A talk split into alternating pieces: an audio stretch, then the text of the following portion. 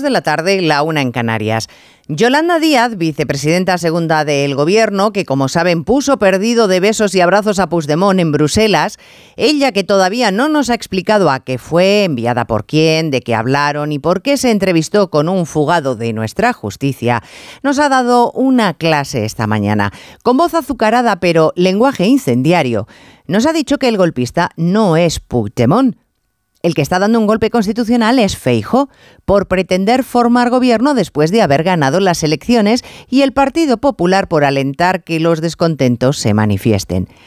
Darle la vuelta a todo, envenenarlo todo, tergiversarlo todo para que los malos parezcan buenísimos y los que cumplen la ley unos fachas y redentos.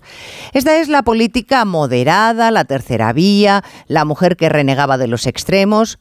Ya no Aznar. Felipe González avisaba hace una semana aquí en Onda Cero de que el edificio constitucional estaba en riesgo. Pues oiga, pareciera que estuviéramos empezando a pisar los primeros cascotes. Onda Cero. Noticias Mediodía. Elena Gijón.